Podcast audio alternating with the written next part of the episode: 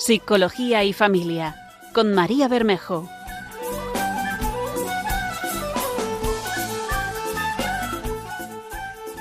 Hola, buenas tardes. Soy María Bermejo. Estamos en el programa Psicología y Familia.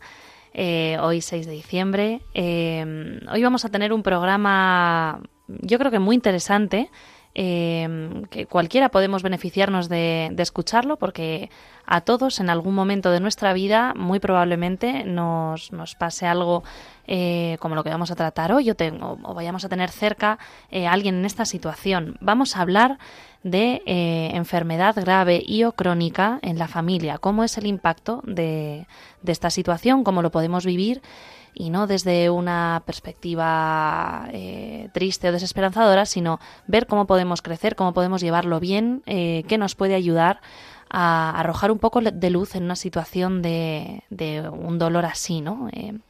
entonces, para esto vamos a tener a Cristina Velasco, eh, Cristina es eh, psicóloga, eh, psicóloga general sanitaria, es profesora, doctora, profesora en, la Universidad CEU San Pablo, investigadora. ha estado durante varios años trabajando, interviniendo e investigando en, en enfermedades oncológicas y en cómo esto se puede mm, se puede vivir de, una forma de una forma buena, ¿no? De crecimiento desde la resiliencia. Entonces, bueno, una enfermedad es un mazazo. Eh, cuando aparece en una familia una situación así, pues se tambalean los pilares, ¿no? Todos podemos enfermar seriamente, como decía hace unos segundos. Probablemente todos lo hagamos en algún momento, si no en el final de nuestra vida, pues en cualquier momento desde hoy mismo, ¿no? O lo hemos vivido ya. Eh, y seguro que muchos de los oyentes que nos estáis escuchando habéis tenido una persona eh, con una, cercana con una enfermedad grave. Y mm, bueno, mm, queremos responder un poco en este programa si te da miedo cómo afrontarlo, si la enfermedad que hay cerca de ti no la tienes tú, no sabes cómo aproximarte a, esa persona. Eh, o si es un niño, si es un hijo el que padece esta enfermedad, que es un, como una punzada en el corazón, una espada que te atraviesa, eh, si eso te, apabulla, te atemoriza, eh, quédate a escuchar este, este programa con Cristina Velasco. Eh, Vamos a ver, eh, Cristina, cuéntanos un poquito de ti, cómo has tenido contacto con estas familias en esta situación, antes de entrar un poco en, en tema, ¿por qué es importante hablar de enfermedad, sea grave o crónica, en el, en el ámbito familiar? ¿Por qué es importante escuchar este programa de hoy? Hola María, pues nada, eh, también ah, saludo a todos los oyentes de, Radio María y, bueno, lo primero dar las gracias por estar aquí, por darme la oportunidad de hablar de este tema que a mí me apasiona y me encanta. De hecho, bueno, uno de los motivos por los que me dediqué a avanzar en la investigación en este campo era porque desde que terminé la carrera, pues me entró una inquietud personal por investigar eh, lo que era la relación entre familia y cuando un miembro de la familia tenía una enfermedad o una discapacidad. Empecé estudiando el papel de los abuelos en los nietos con discapacidad y después terminé la carrera y empecé el máster y me dediqué a investigar lo que ha sido como mi grueso de la tesis y sobre todo a lo que más me he dedicado, que ha sido a padres de niños con cáncer, ¿vale? enfermedad oncológica y familia. Y, bueno, a lo largo del programa pues iré, iré contando un poco esta experiencia o lo que sobre todo yo he aprendido de, de acompañar a estas familias y a estos, y a estos pacientes. Es un tema fundamental también en la gerontología, en el ámbito en el que también he trabajado, cuando acompañas los cuidadores, por ejemplo, informales de personas con demencia o personas eh, mayores, pues también al final, eh, ¿qué pasa? Que cuando uno enferma, toda la familia se ve afectada por esa enfermedad. O sea, igual tú directamente no lo padeces, pero indirectamente, bien porque es una enfermedad crónica o bien por todo lo que implican los tratamientos, y al final toda la familia se ve afectada. Por eso es un tema, yo creo, interesante y del que pues siempre mm, merece la pena hablar. Fenomenal, pues muchas gracias. Nos ponemos entonces con ello.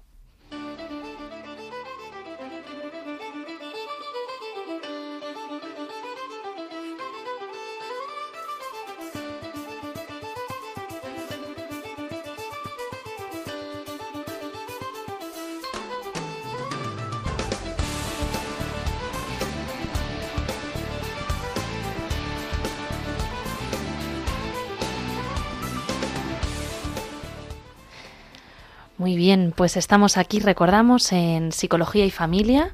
Eh, soy María Bermejo, estoy con Cristina Velasco, eh, psicóloga eh, general sanitaria, experta en, bueno, investigadora y profesora universitaria, que interviene mucho en temas de enfermedad y familia. De esto vamos a hablar hoy.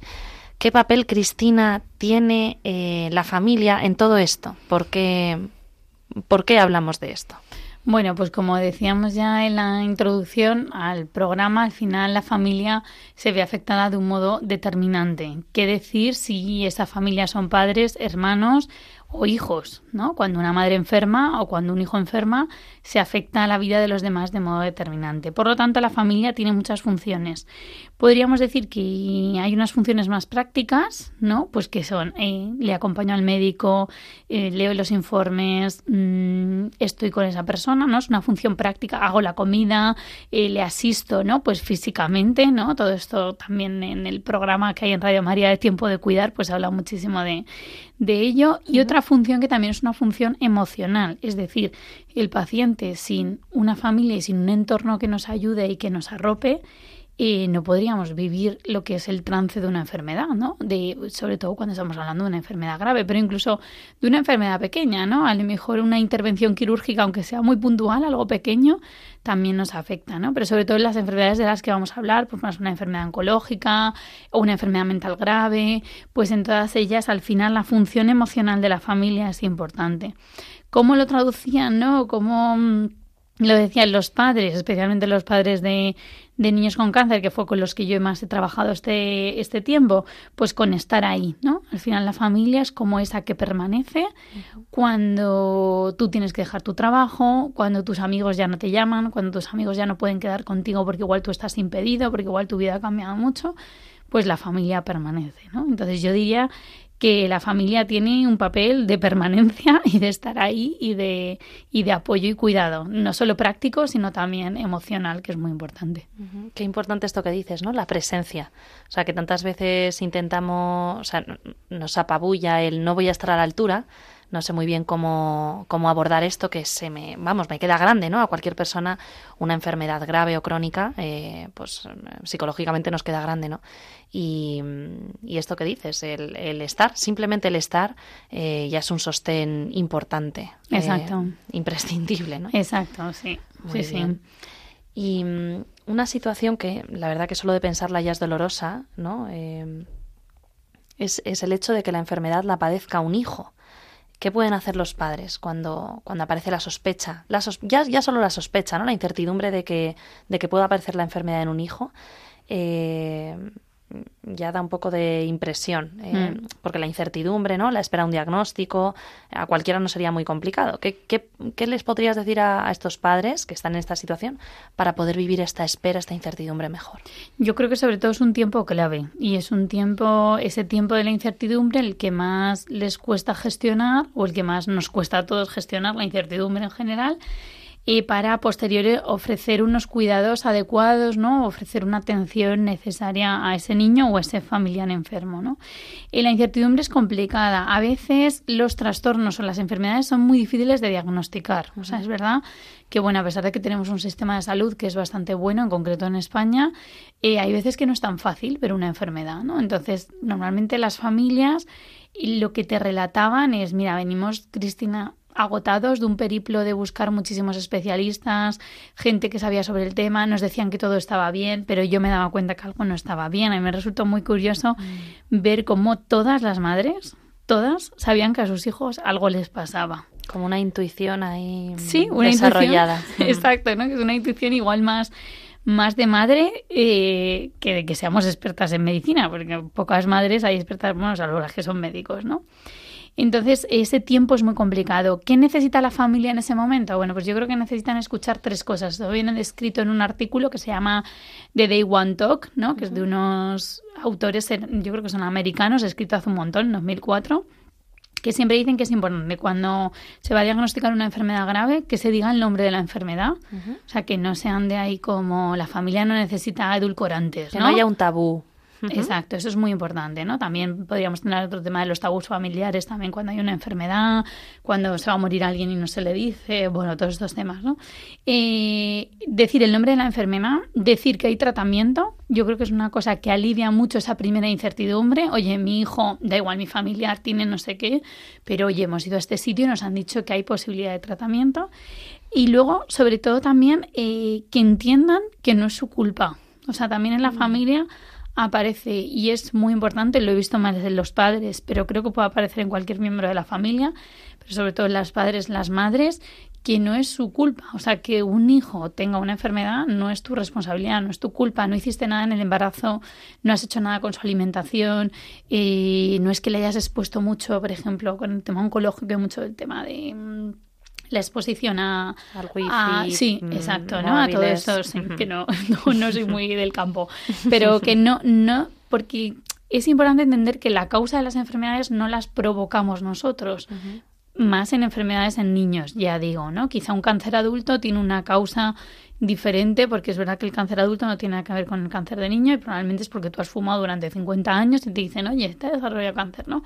Pero en este caso, que sean mm, trastornos también mentales graves, imagínate el caso también de un diagnóstico de una discapacidad intelectual, de un tal, o sea, aliviar mucho ese sentimiento de culpa que la familia puede tener en ese momento, ¿no? Que quizá ocurre también, como hay mucha incertidumbre, el ser humano tolera mucho peor, ¿no? Yo siempre lo digo en consulta, toleramos muchísimo peor la incertidumbre que el sufrimiento. Exacto. Entonces, el no tener eh, certezas acerca del origen, ¿no? O sea, por qué mi hijo de repente ha enfermado, pues muchas veces nos hace dispararnos un poco en teorías, ¿no? El cerebro intenta llenar eh, esa falta de información de, de origen, ¿no? Eh, claro. Diciendo, bueno, pues quizás ha sido por esto, por esto, y en eso pues terminamos los padres automachacándonos, ¿no? Buscando causas que muchas veces los médicos desestiman desde el, desde principio. Qué importante esto de mm. la desculpabilización. Sí, y también ponerle nombre. O sea, yo creo que una cosa importante cuando vas a enfrentarte a una realidad, sea la que sea, pero en el caso de una enfermedad,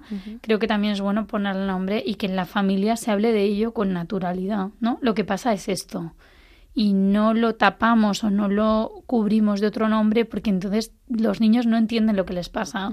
Los adultos lo acaban también como no aceptando de alguna manera. Hablaremos también de, la aceptación. Y que pues eso, también podrá dar ansiedad, claro. Mm. Si no entiendo, me pongo nervioso, tengo más miedos. Claro, exacto. Muy bien. Y los hermanos, eh, Cristina, yo creo que muchas veces son los grandes olvidados, ¿no? Eh, sin embargo, una enfermedad es un huracán en casa. O sea, no, no solamente afecta a lo que en psicología llamamos el paciente identificado, ¿no? Eh, el que tiene el diagnóstico, sino que entra para remover muchos cimientos. ¿Cómo lo suelen vivir los hermanos? Sí, de hecho es una de las mm, consultas por las que más, mm, o sea, es uno de los motivos de consulta, perdón, por los que más eh, pregunta la familia y es el tema de los hermanos. Y, al final el niño enfermo, hablo niño o adolescente porque mm, el tratamiento es bastante parecido y tiene todo, ¿no? Pues tiene su atención psicológica, tiene su atención médica, tiene eh, toda esa parte centrada en él, en su día día lo tiene organizado en base a todo su tratamiento, pero los hermanos se quedan un poco descolgados. O sea, su vida cambia. Hay veces que para tratamientos complejos de algunas enfermedades la gente se tiene que trasladar a lugares lejanos. A mí eso me impresionó mucho, sobre todo mm. cuando fui a rotar hospitales como por ejemplo en Valencia, como por ejemplo en Toledo. Son lugares de referencia de los cuales viene gente de toda España. O sea, viene gente de pueblos que tú a esa gente, a esos niños, les sacas completamente de todo su entorno y a los hermanos probablemente les cuidan abuelos, tíos, otros familiares. Y tratamientos largos, claro, que no es un tratamiento de ir y volver. Exacto, ¿no? Entonces yo siempre hablo un poco de los estresantes primarios y estresantes secundarios, ¿no? Es un modelo así también de afrontamiento desde la psicología, que tienen que ver con, hay estresantes primarios que son todo lo que tiene que ver con la enfermedad, mm, bien sean síntomas, bien sean mm, efectos secundarios de los tratamientos, bien sea lo que es la enfermedad, pero los eh, secundarios, los estresores secundarios son problemas económicos, problemas de vivienda, eh, mm, problemas en la familia con los cuales la persona ya viene, la mochila de las familias ya viene cargada de muchas cosas, ¿no? Y divorcios, malas relaciones, bueno, lo que sea. Y que en una situación de vulnerabilidad esto emerge, ¿no? Con mucha más fuerza. Exacto. Entonces yo siempre aconsejo a las familias con el tema de los hermanos, bueno, uno pues que, que se les ayude mucho, que se les acompañe mucho y que se les haga también parte de ese tratamiento.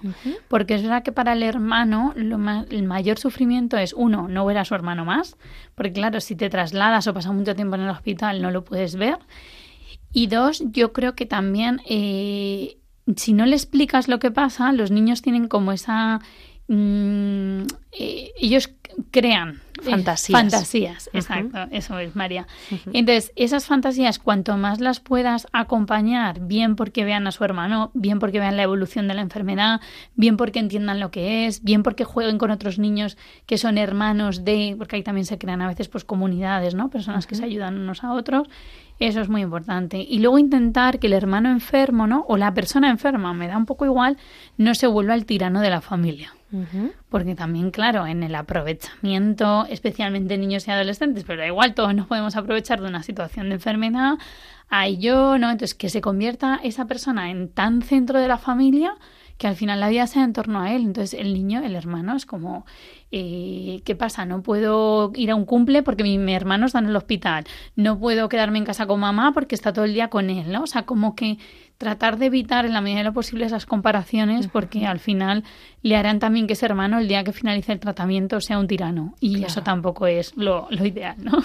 Claro, que muchas veces no, no, será consciente, ¿no? A veces sí y otras veces lo que en psicología llamamos ganancias secundarias, ¿no? O sea, ¿qué gano yo, consciente o inconscientemente, de estar malito? Exacto. ¿no? Pues que me cuiden más, ser más el centro, mm, que todo gire en torno a mí. Sí, mm. sí, sí, sí, totalmente. Eso yo creo que, y digo que se puede dar tanto, yo creo que estarás de acuerdo conmigo, María, en niños como en adultos. o sea, que al final el rol de enfermo también hay que tener cuidado en la familia. En no engancharse. Exacto, porque si a uno le ponen demasiado el rol de enfermo, bien que ha tenido una enfermedad, bien que ha tenido un tratamiento, una recuperación. Y que hay que cuidar, por supuesto. Exacto, ¿no? Pero tratar de que la familia tampoco vuelque su vida totalmente en torno a eso. Sería un poco el, el consejo. Muy bien. ¿Y mm, qué actitudes suelen tener los padres cuando se enteran de, de, algo así? ¿Qué les dirías que pueden hacer? Pues a ver, yo creo que cuando te enteras que tu hijo tiene una enfermedad, y más una enfermedad grave, pero yo creo que cualquier enfermedad, eh, la emoción más potente es el miedo, unido a la incertidumbre que estábamos hablando antes, ¿no? Entonces se produce un momento y en el que ellos tienen que asumir una nueva realidad. O sea, tu vida hasta ahora era normal, tú ibas a tu trabajo, mmm, llevabas a tus hijos al cole, ¿no? Yo qué sé, ¿no? Quedabas los fines de semana y tu realidad se ve completamente transformada, ¿no? Por lo que decías al principio del programa también, que irrumpe de un modo también muy, muy abrupto, ¿no? Entonces, lo primero que tienen que darse es, pues, tiempo para asumir, ¿no? Eh, tiempo para aceptar esa nueva realidad. Eh, yo creo que ahí es importante darse tiempo. De hecho, muchas familias ahí están como muy ansiosas, muy ya quiero llevarlo bien, siento que estoy muy triste. Bueno, pero es que como normalizar un poco todas esas emociones también de al principio, ¿no? Todo es un mundo muy desconocido, luego se acaban descubriendo se acaban viendo ellos mismos casi como enfermeros o enfermeras porque se acaban haciendo expertos, ¿no? De del manejo de la situación Exacto, de la enfermedad. ¿no? Y luego además los padres tienen una función, los padres o el cuidador principal, si lo trasladamos a otro, a otro familiar, de ser el modelo para toda la familia. Resulta curioso como casi siempre hay un cuidador principal, en el Alzheimer, la demencia, en, en otras enfermedades también ocurre, y ese cuidador principal acaba siendo la referencia de otros. ¿Qué pasa? Que a veces también puede haber un poco de sobrecarga de ese rol. ¿Por qué? Porque a mí algunas madres me contaban, es que claro, tengo que ser yo siempre la que llamo a mi madre, la que llamo a mis suegras, la que cuento a los tíos, la que... Entonces te acabas también no solo en la conexión con toda la realidad de la enfermedad del día a día, que puede ser muy muy difícil, sino que también pues acaba siendo un poco ese punto o de esperanza o de, bueno, o de no esperanza, ¿no? Con respecto al resto y de familiares, ¿no? Claro, no, me, no, me, puedo mm, permitir ser vulnerable, ¿no? No me puedo bajar de este tren porque es el que me ha tocado y tengo yo que llevar eh, la locomotora, Exacto. ¿no? No me permito esa vulnerabilidad, me sobrecarga, o sea, soy un poco el pegamento, claro. Y luego ahí entraría una actitud que pueda ayudar, que era lo que me preguntabas, pues la actitud también de, de poder pedir, o sea, de delegar. pedir ayuda, delegar, exacto. Pedir ayuda, delegar, ¿no? Y luego, sobre todo, entender que, mm, que, los pacientes tampoco quieren dar pena. Yo creo que es algo importante al hablar de enfermedad y familia. Es muy importante entender, bueno, los niños, por supuesto, nunca quieren dar pena, o sea, mm. jamás. Pero yo creo que el adulto tampoco. Si habláramos con un adulto paciente oncológico, te diría que lo último que quieren en esta vida es dar pena y que le hicieran favores por pena y que le dejaran algunas cosas por pena, ¿no? Sino que entonces ahí a la familia también le va a ayudar mucho esa actitud de prevenir la sobreprotección, ¿no? De de tratar de tratar al otro como es, como o sea, el, problema es que dejas de ver a, a, tu familiar y empiezas a ver la enfermedad. Un enfermo. Exacto, un enfermo. o sea, como que pierde la esencia, ¿no? De la persona. Exacto. Y ahora ya es el, el enfermo de no sé qué. Exacto. Deja de ser Paco. Mm. Entonces yo creo que a la familia le ayuda mucho el ir, eh, o sea, el volver a conectar con quién es ese, ese paciente y teniendo presente la enfermedad, porque obviamente no se va a ir pero, pero creo que se les ayuda a volver a mirar al otro como le miraban antes, ¿no? De ese, de ese diagnóstico. Fenomenal. Cuántas cosas, oye, qué interesante. Bueno, pues vamos a hacer una, una breve pausa, que no es una pausa, sino que es un... un eh, vamos a escuchar una canción. Eh, ahora introduzco cuál. Eh, también deciros que estamos en, en, tiempo de Adviento, que como sabéis, bueno, Radio María no tiene publicidad, se financia a través de, de las generosas donaciones de, tantos oyentes y benefactores. Entonces, por eso vamos a escuchar ahora una cuña breve, muy breve, en la que se os explica cómo podéis contribuir a que esta radio, que, llega y ayuda a tantísima gente, eh, siga en marcha.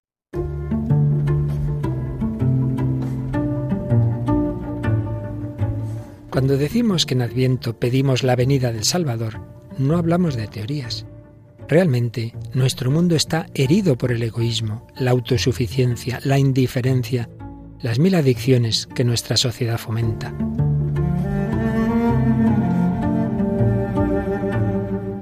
Por ello, Jesucristo quiere nacer de nuevo en nuestro corazón para liberarlo y hacerlo capaz de amar.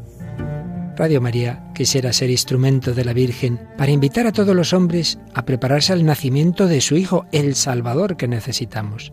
Para ello, precisamos de tu ayuda, tu oración, compromiso voluntario y donativo. Puedes informarte de cómo colaborar llamando al 91 822 8010 o entrando en nuestra página web radiomaria.es. Radio María, la fuerza de la esperanza. Después de, esta breve explicación, em, vamos a escuchar una canción eh, de Rey que se llama eh, Lo mejor va a venir que os animo a escuchar la letra, o sea, no, no la ponemos por poner, ¿no? Eh, aquí todo tiene un sentido y está buscado para algo. Quiero que escuchéis la letra porque ahora vamos a comentar por qué es importante dentro de este tema que estamos hablando de la enfermedad y de cómo irrumpe y cómo se puede vivir desde la familia. De repente la tristeza no te deja sonreír. Cierra los ojos, solo piensa que lo mejor ya está por venir. Cuando de pronto ya no puedes Cuando la fe se fue de aquí. Mm. Si algo termina, algo comienza y lo mejor ya está por venir. Acuérdate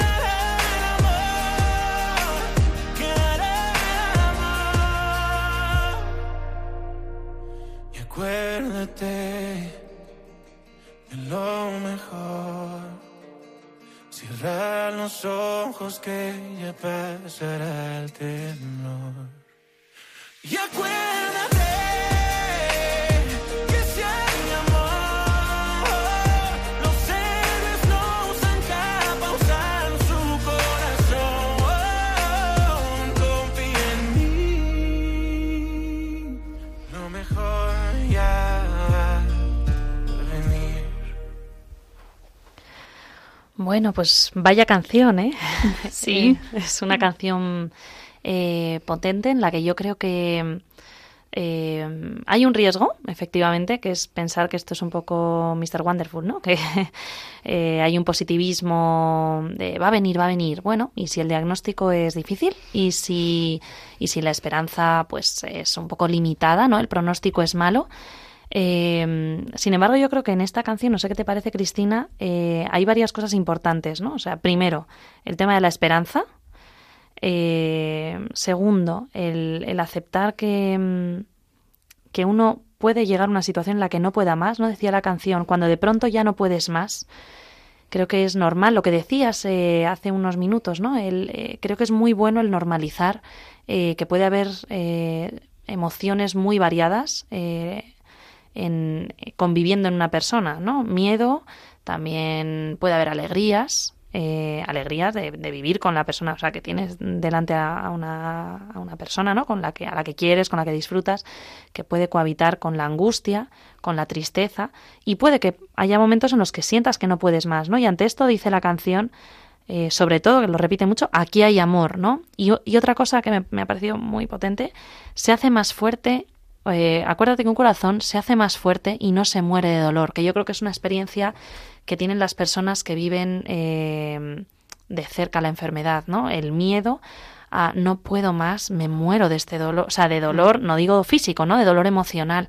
Y aquí habla de la resiliencia, no dice la palabra resiliencia, pero habla del, del crecimiento eh, en esto. ¿Qué te parece a ti, Cristina? Yo, la verdad que me ha gustado muchísimo, no la conocía, no la había escuchado nunca, y, pero creo que hay dos puntos muy importantes, aparte de los que ya has señalado, luego el tema del amor. Creo que al final, cuando se transforma esa experiencia de cuidado de un familiar que tiene una enfermedad en ese amor que solo se le puede dar a esa persona de ese modo tan particular, en ese caso es cuando esa experiencia es transformadora y entonces cobra sentido. Luego hablaremos al final de- del programa, ¿no? De cómo encontrar sentido, eh, que es algo mucho más profundo, ¿no? Y que no se soluciona aquí en 10 minutos de, de entrevista, ¿no? Pero, pero la parte de, de conectar con ese amor único eh, y que solo lo puede dar eh, o sea, yo creo que cuidar de un ser querido que tiene una enfermedad creo que es una oportunidad mm, enorme en la vida.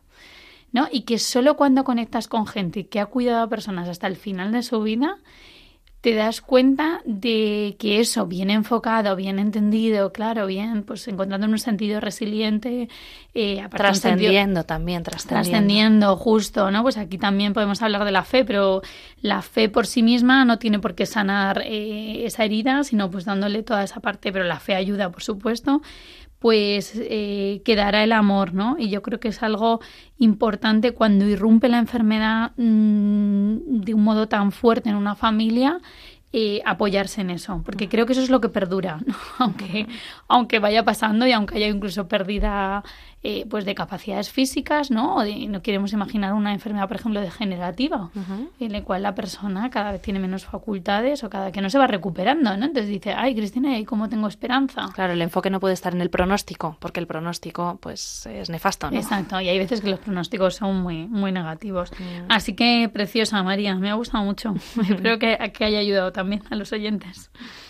Arrojar luz sobre todo, ¿no? A verlo con esperanza. Entonces, bueno, muchas veces, eh, Cristina, por, por seguir en los hospitales, yo creo que se recomienda a las familias que acudan a un, a un psicólogo, ¿no? En muchos casos se proporciona directamente en el hospital eh, cuando aparece el diagnóstico. Mm, y también me he encontrado a gente en consulta, ¿no? Que, o, o en nuestro entorno, que se plantean si es necesario, ¿no? Porque a lo mejor, oye, lo estoy llevando bastante bien.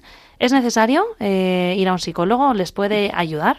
Pues yo diría que no siempre es necesario. Aquí me voy a echar piedras sobre mi tejado, que no hace falta que la gente vaya al psicólogo. Pero es verdad. O sea, no tenemos que tampoco psicologizar todo o em, porque es verdad, a lo mejor hay una familia, una persona, un cuidador que lo necesita, pero otro no. Yo ahí siempre hago como una diferenciación, o sea, me gusta diferenciar también entre las fases que suele tener la enfermedad, una primera fase de diagnóstico, que ya hemos hablado de ella, el tratamiento activo, luego el fin de tratamiento, podríamos hablar de supervivencia a largo plazo, sobre todo en la enfermedad oncológica, pero en otras enfermedades también, y luego la curación o la muerte, ¿vale? Luego con el tema de la curación también ahí es importante ver si estás del todo curado, es una enfermedad que se cronifica, eso también determina un poco y en los casos en los que la persona no sobrevive, pues la muerte.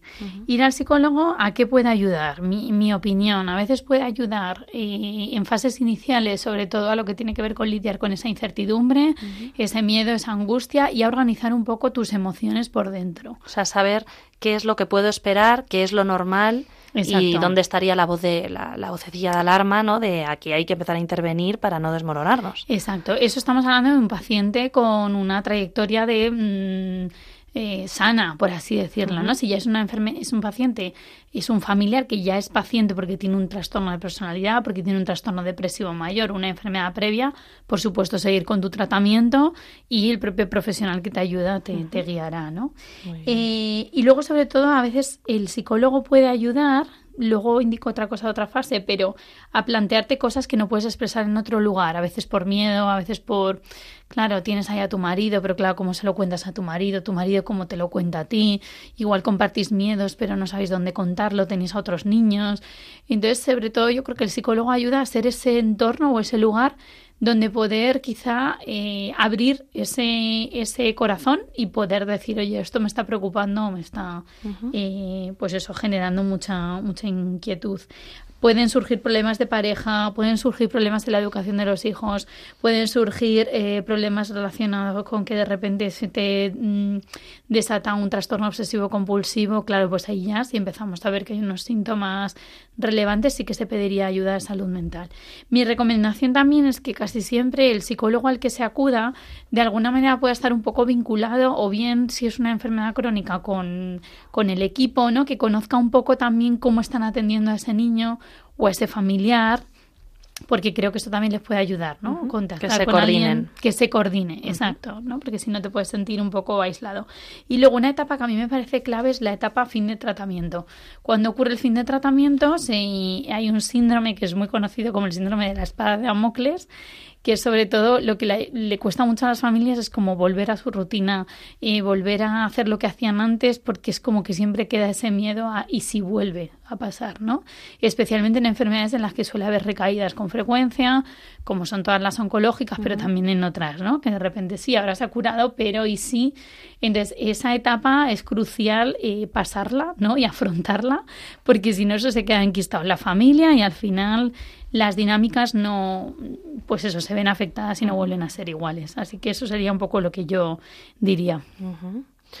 Muy bien, y luego, aparte de la familia, eh, no- solamente la familia rodea a esta persona, ¿no? La persona está en un entorno social. En consulta yo muchas veces veo también lo, lo difícil que es para el entorno encarar la situación a nivel de amistades, ¿no? Por ejemplo, pues no saben muy bien cómo actuar, ¿no? Quieren resultar excesivamente compasivos, ¿no? Eh, o algunas familias también viven mal el sentir que otros sienten pena, lo que has dicho, por ellos.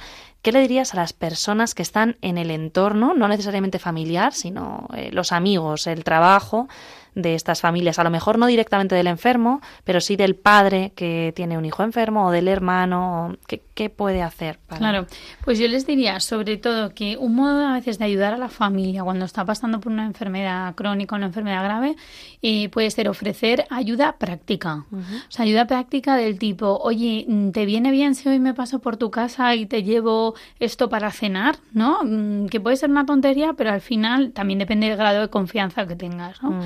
Eh, ofrecer ayuda práctica, eh, ya, o sea, yo no perdería el contacto. A ver, tendemos a veces a, a- a separarnos un poco, ¿por qué? Porque igual la familia se aísla, ¿no? Entonces lo que tú dices a nivel, pues incluso de parroquia, de comunidad, de, dices, madre mía, esta familia está pasando por esto, ¿qué hacemos? Les preguntamos, les decimos que rezamos, no les decimos que rezamos, ¿qué hacemos? no? Hacemos como si nada, le seguimos tratando igual, ¿no? Es difícil porque tampoco cada familia lo afronta de una manera, ¿no?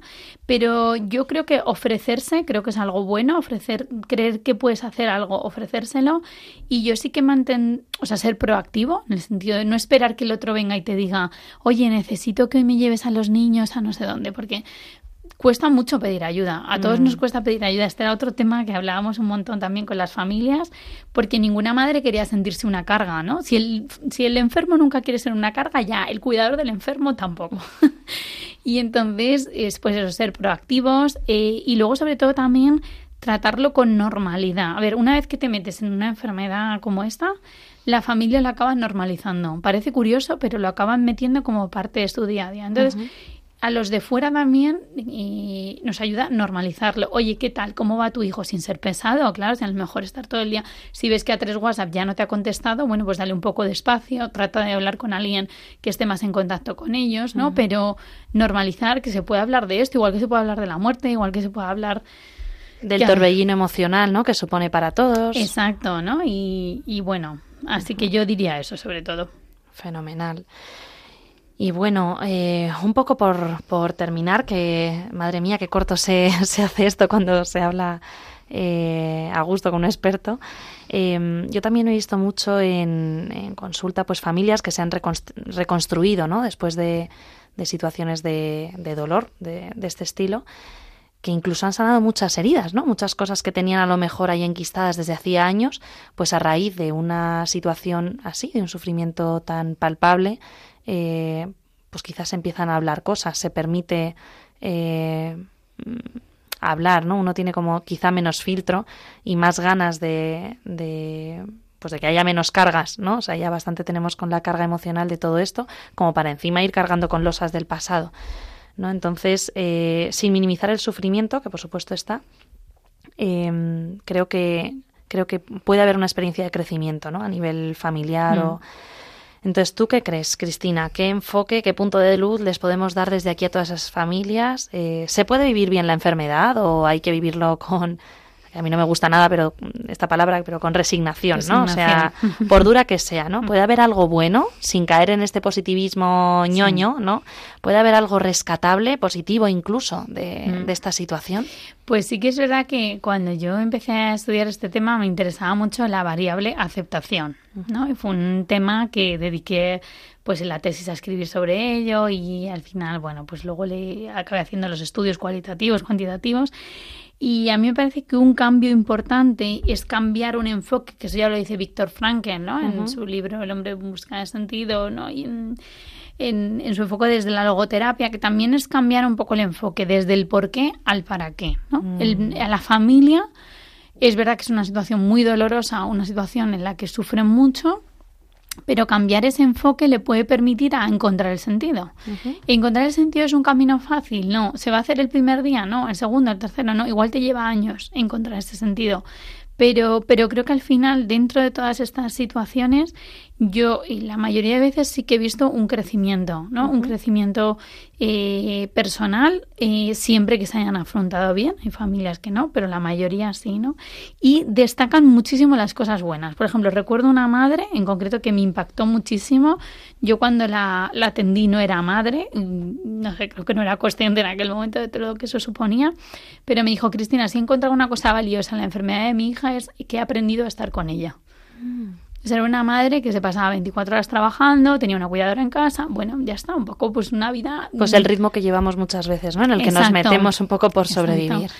Y ella aprendió en el hospital a jugar con su hija, aprendió a mirarla a los ojos, aprendió a pasar tiempo con ella. O sea, algo que me dice, si mi hija no hubiera tenido esta enfermedad, yo hubiera pasado por alto la vida de mi hija, la vida en el sentido de los años. O sea, una niña relativamente pequeña, quizá tenía como 7, 8 años, o sea que aún había oportunidad de, de, de, encontrarse con su hija, ¿no?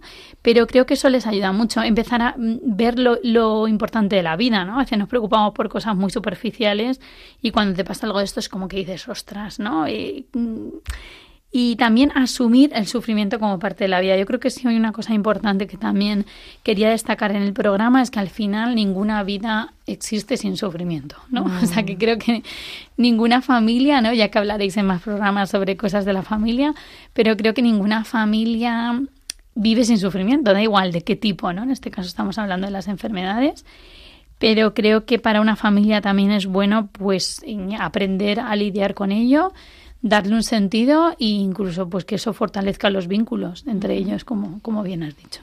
O sea que hay mucho rescatable y muy positivo que se puede sacar de, de una enfermedad y de una situación de dolor, ¿no?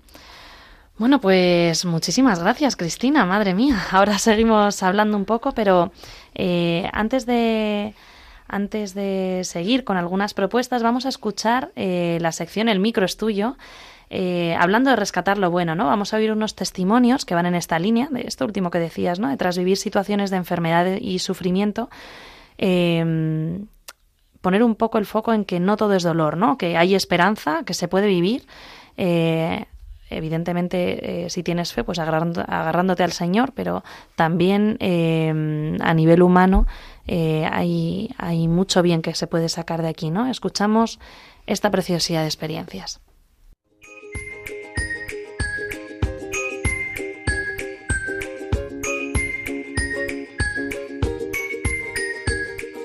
El micro es tuyo.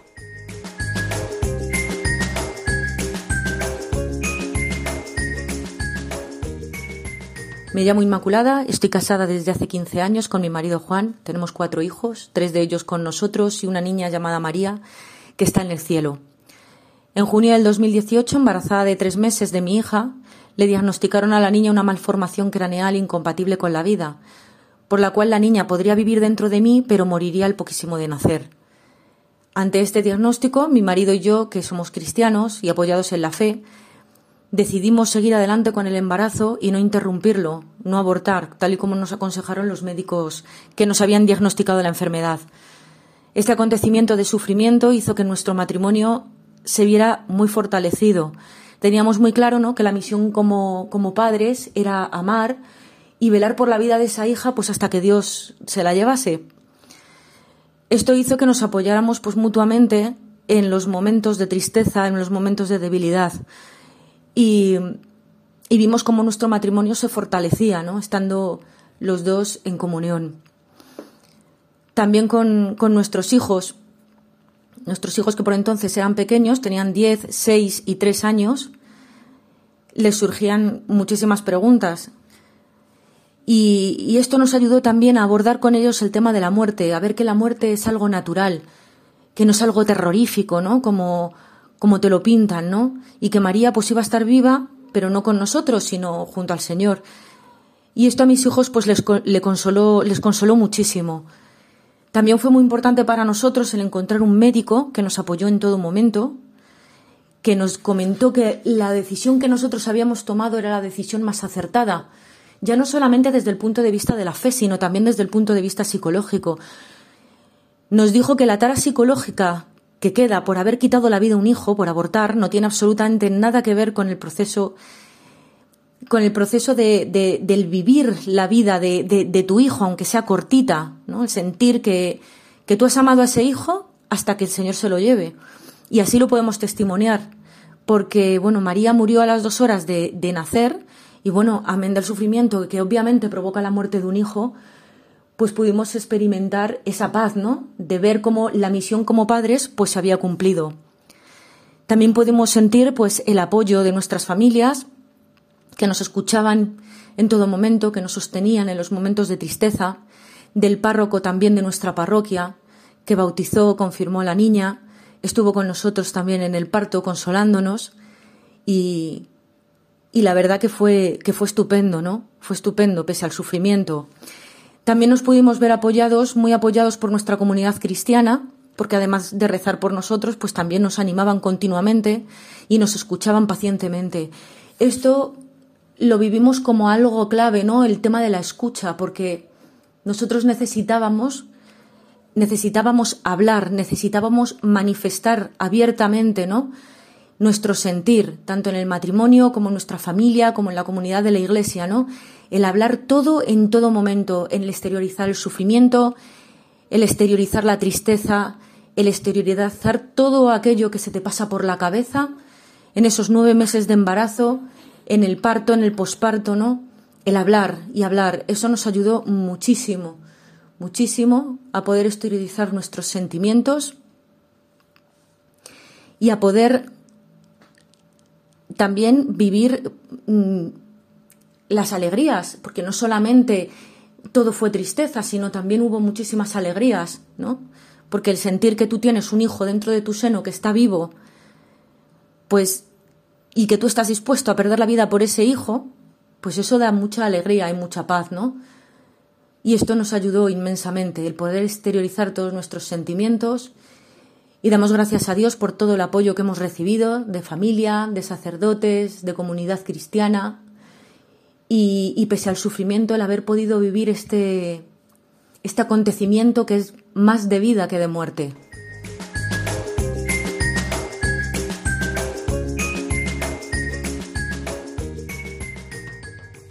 Muchísimas gracias a todos los que habéis intervenido en estos testimonios. Qué preciosidad esperamos que os haya ayudado también a, los oyentes, ¿no? A, arrojar luz, un poco de poner un, foco de esperanza.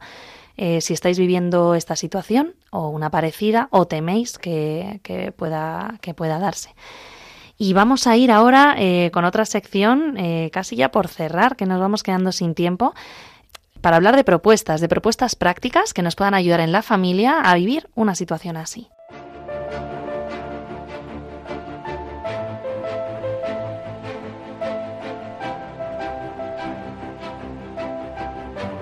Creciendo con ocio.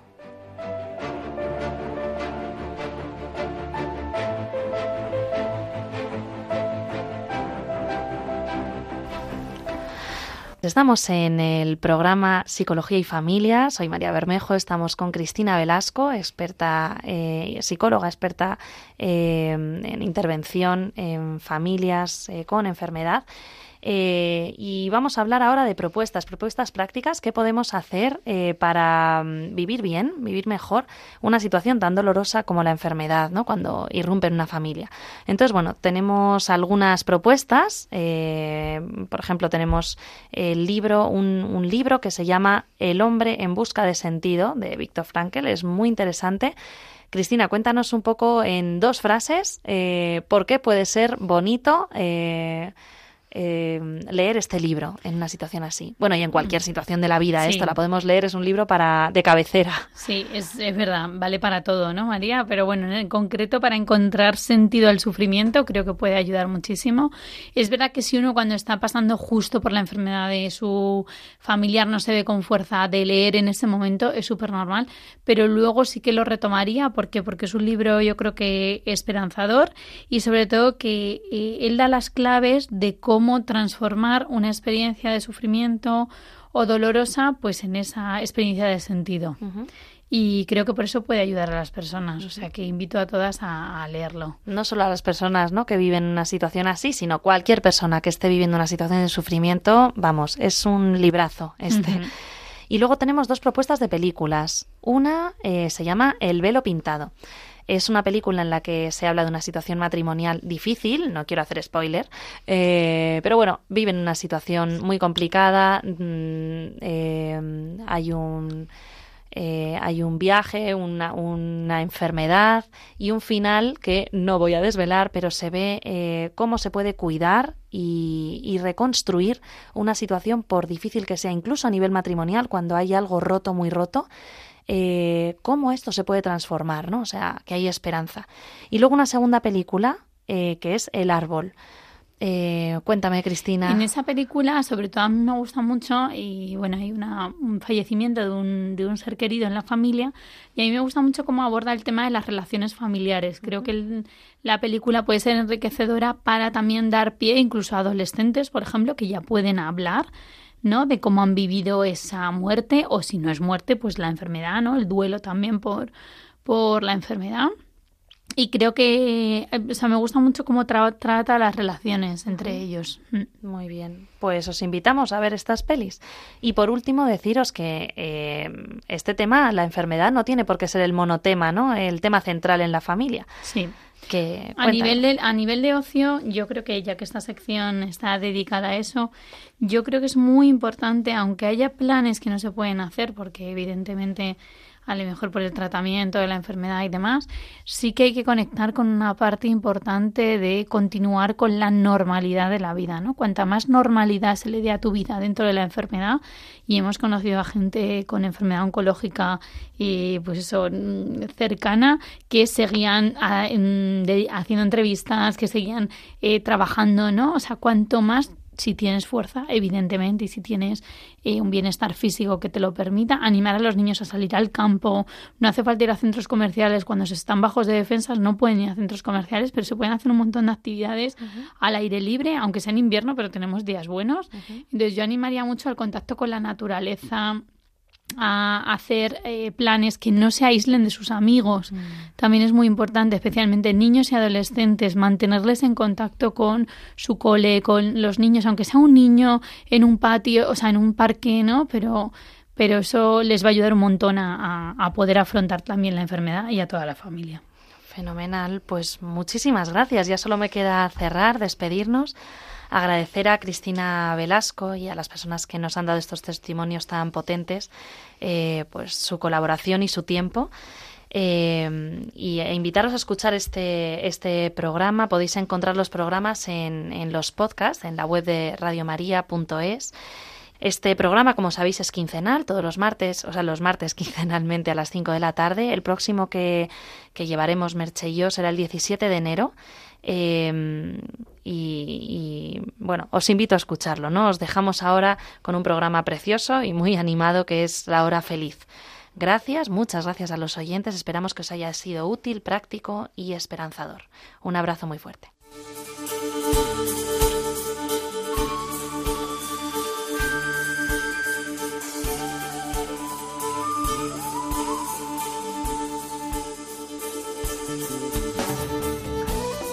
Psicología y familia con María Bermejo.